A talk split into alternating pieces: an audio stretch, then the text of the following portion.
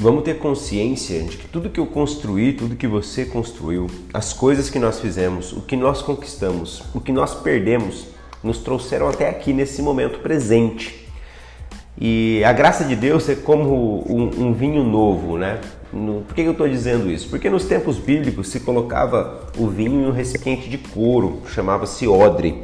E com o tempo esse odre ele precisava ser substituído porque o couro ele enrijecia, ressecava e ele não suportava um vinho novo.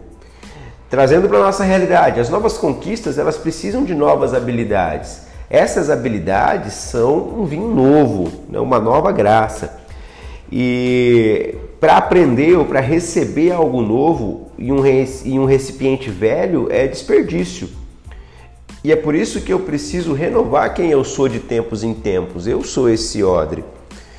Um novo eu, novas conquistas. Quando eu consigo ser uma pessoa diferente, estar aberto a novas habilidades, estar aberto a novos conhecimentos, consequentemente, eu vou conquistar novas terras, novas coisas, novos ares.